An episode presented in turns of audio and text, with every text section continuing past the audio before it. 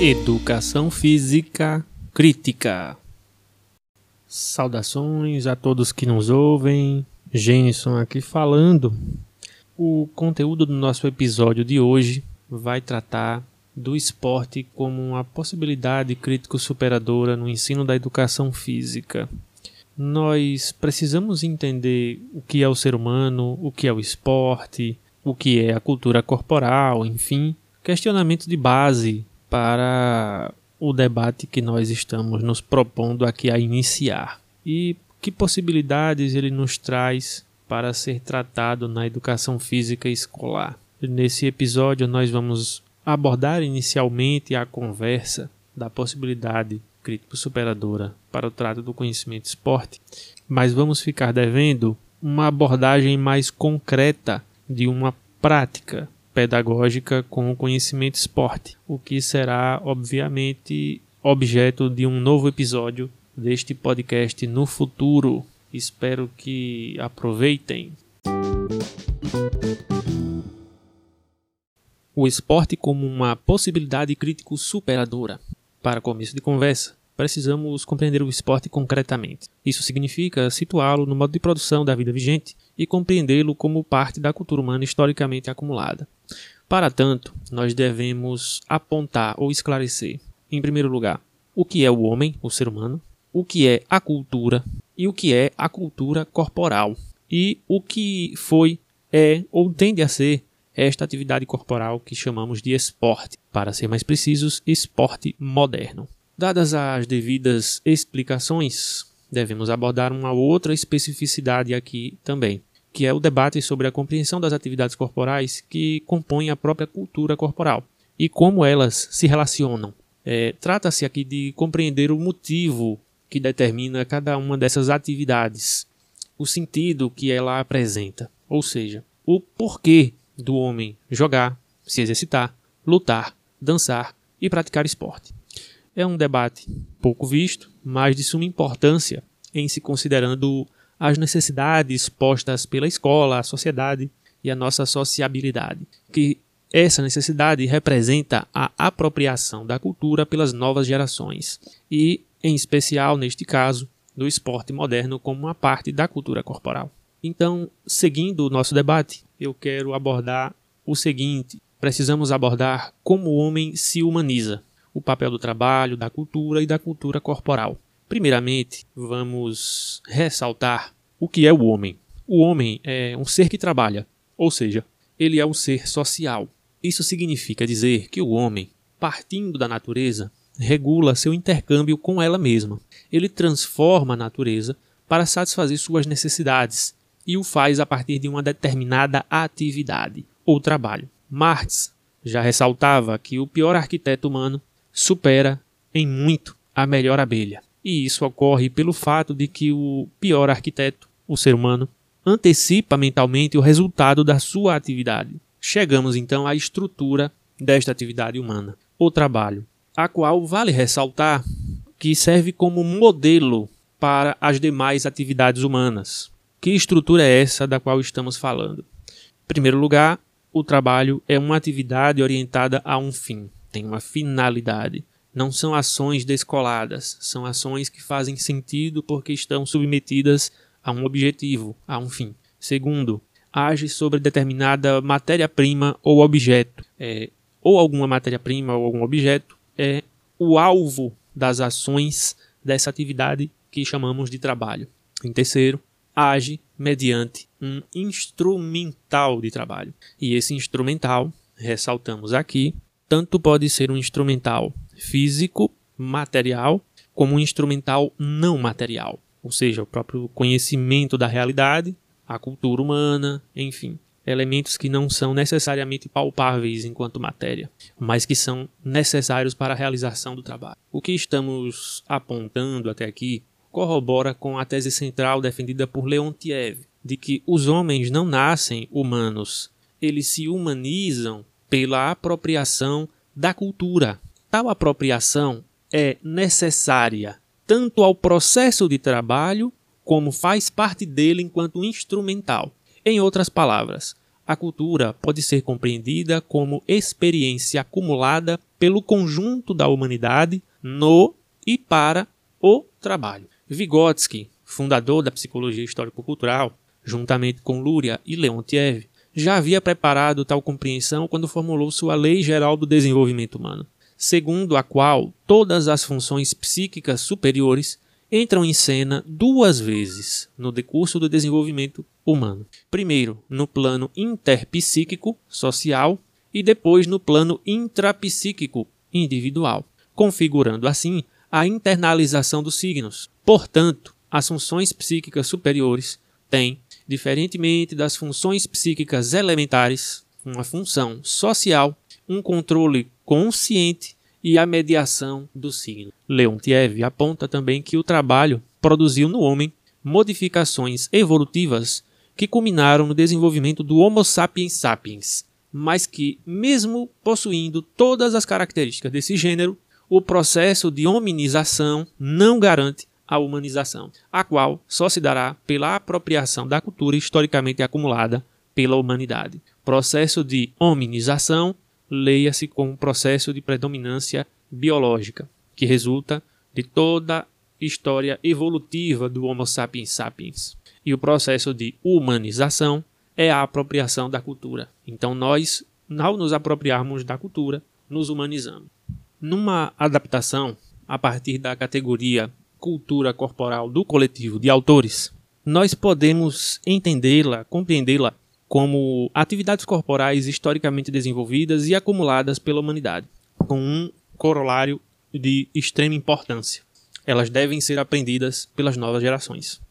E isso implica dizer, de uma só vez, que elas são atividades humanas acumuladas como cultura e que devem ser passadas às novas gerações. Assim, entendemos que o homem precisa se movimentar, como os demais animais, porém o faz de uma forma superior, por assim dizer, como ocorre com as funções psíquicas superiores, a partir de uma origem social, de um controle consciente mediado pelos signos. Vale ressaltar também que a cultura corporal engloba as atividades corporais de luta, de dança, de ginástica, de jogo e esporte. Diante do exposto, podemos falar sobre a atividade corporal em questão, o esporte. Primeiramente, é de suma importância entendermos sua gênese e desenvolvimento. A esse respeito, Mello aponta que há duas tendências de interpretação. Primeiro, há uma interpretação que indica uma linearidade no desenvolvimento de práticas corporais antigas até os nossos dias.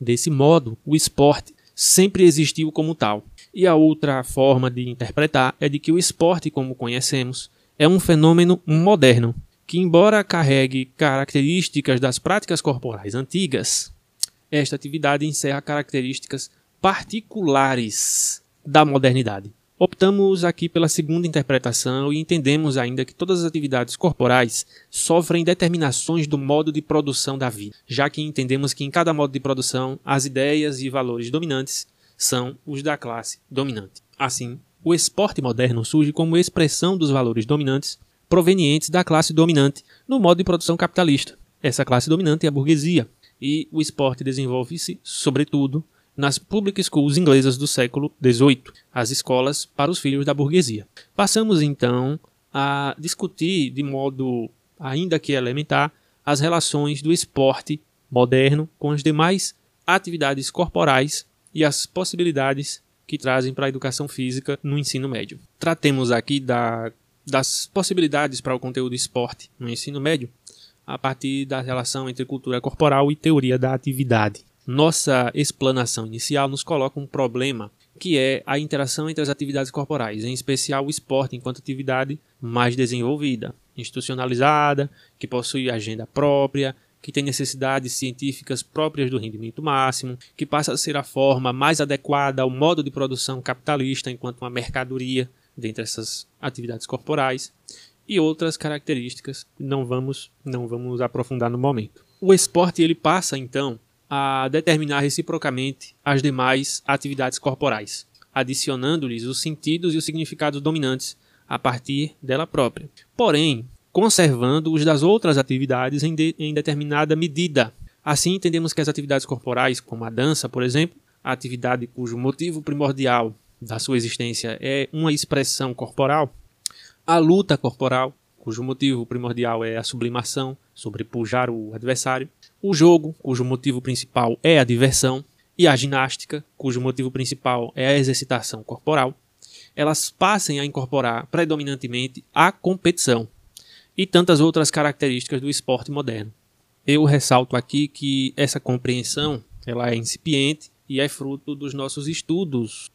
É importante ressaltarmos aqui que essa compreensão ela é incipiente e é fruto dos nossos estudos da psicologia histórico-cultural e da metodologia crítico-superadora do ensino da educação física, bem como da prática pedagógica a partir dessas referências na nossa organização do trabalho pedagógico e nosso trato com o conhecimento da cultura corporal na rede pública estadual de Sergipe. Como entendemos o ensino médio como um momento de ampliação da sistematização do conhecimento sobre a realidade, e isso está no coletivo de autores, na metodologia crítico-superadora, cabe retomar a diferenciação das atividades corporais iniciada no ensino fundamental, buscando compreender que o esporte é um fenômeno moderno e que retroage sobre as demais atividades corporais, pois buscamos o desenvolvimento do pensamento teórico, compreendido como forma de pensamento que entenda a gênese, o desenvolvimento, nexos e determinações dos fenômenos que estudamos. Nossa referência para essa compreensão é de Davidoff, obviamente haverá o momento de realizar a apropriação da atividade corporal em si,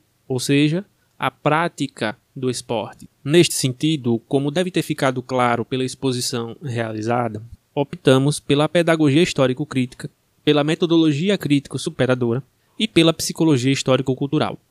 E ainda, em relação ao método de ensino, consideramos ser de grande relevância a proposta do treinamento situacional do Greco, de 98, pois o mesmo visa a apropriação técnica e tática individual e coletiva simultaneamente, e isso não significa que o gesto técnico será desprezado, mas apenas ele não estará em primeiro plano para a sistematização das aulas. Ademais, entendemos que o método situacional poderá ser utilizado em sintonia com os tradicionais analíticos sintéticos, que vão das partes para o todo e global, do todo para as partes. E, obviamente, estarão submetidos à lógica do pensamento do método da prática social da pedagogia histórico-crítica, que se desenha num contínuo ascendente de prática social inicial, problematização, instrumentalização, catarse e prática social modificada. Para encerrar essa conversa, é importante colocarmos algumas considerações provisórias e nós expressamos aqui as bases para compreendermos o homem, como ele produz sua existência, como produz a cultura, como a cultura corporal se desenvolve como uma forma específica, como surge e se desenvolve a atividade corporal do esporte, que nós chamamos aqui de esporte moderno, a partir da institucionalização e racionalização de jogos populares e, sobretudo, jogos desenvolvidos pelas classes dominantes nas public schools inglesas do século XVIII. Refletindo desse modo a cultura, ideais, valores da classe dominante e que isso culmina por diversas mediações na esportivização da cultura corporal, apontada como Brast como esportivização da cultura corporal de movimento. Bom, a conversa inicial é essa. Esperamos que tenha sido abordado aqui de uma forma inteligível e que seja útil para quem está nos ouvindo. Então é isso, até a próxima.